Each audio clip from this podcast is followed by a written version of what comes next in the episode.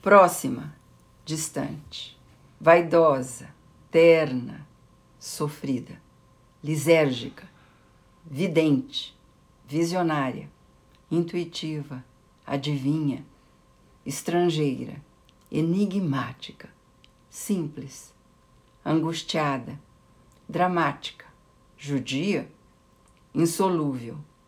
Esses são alguns dos traços que compõem os diferentes perfis de Clarice, diferentemente vistos pela empregada doméstica, pela vizinha, pelos parentes, amigos, jornalistas, críticos, escritores.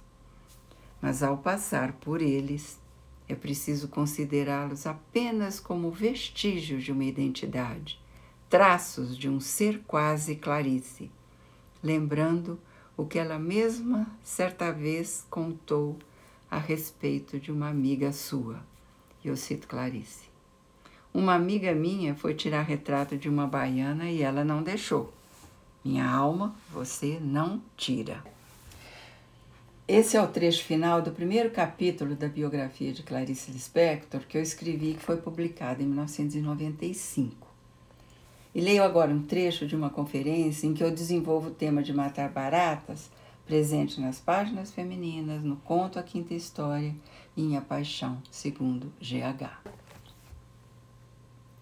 Não se trata apenas de uma receita de matar, com suas múltiplas implicações Trata-se de uma poética, pois é receita de matar o leitor, e as vítimas somos nós, pois a nós ela se dirige, com um enredo feito de açúcar, pitadas inofensivas que apenas nos enlevam, mas misturadas com pitadas ficcionais, doses de gesso que nos esturricam de dentro para fora, ao suscitar ou fazer aflorar um repertório terrível e ao mesmo tempo encantador de experiências abafadas, escondidas, proibidas. Nesse caso, a alegria da transgressão assassina, que se transforma em vício, libera forças até então desconhecidas, proibidas pela civilização, mas permitidas no campo do imaginário, e resgata o outro à condição de ser. Talvez esteja aí mais um legado de Clarice e de ampla envergadura.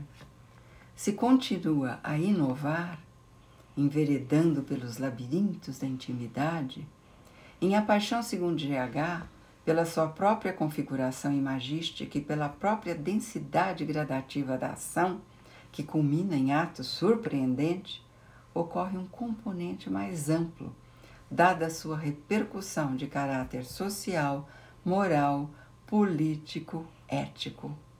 É o legado da humanização da literatura. Ao experimentar, sim, o outro, mas revelá-lo com originalidade na sua grandeza igualitária.